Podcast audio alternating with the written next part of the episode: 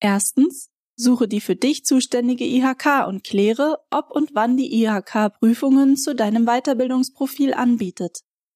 Deine zuständige IHK kann sein die IHK an deinem Wohnort, die IHK an deinem Arbeitsort oder die IHK an deinem Lehrgangsort. Du findest deine zuständige IHK ganz einfach mit Hilfe des IHK-Finders. Dort kannst du schauen, ob und wann deine IHK die gewünschte Prüfung anbietet. Ausnahme wenn deine IHK die Prüfung in deinem gewünschten Fachgebiet nicht anbieten kann, erhältst du eine Freigabe für eine andere IHK-Niederlassung. Diese Freigabe beantragst du dann gesondert bei deiner IHK.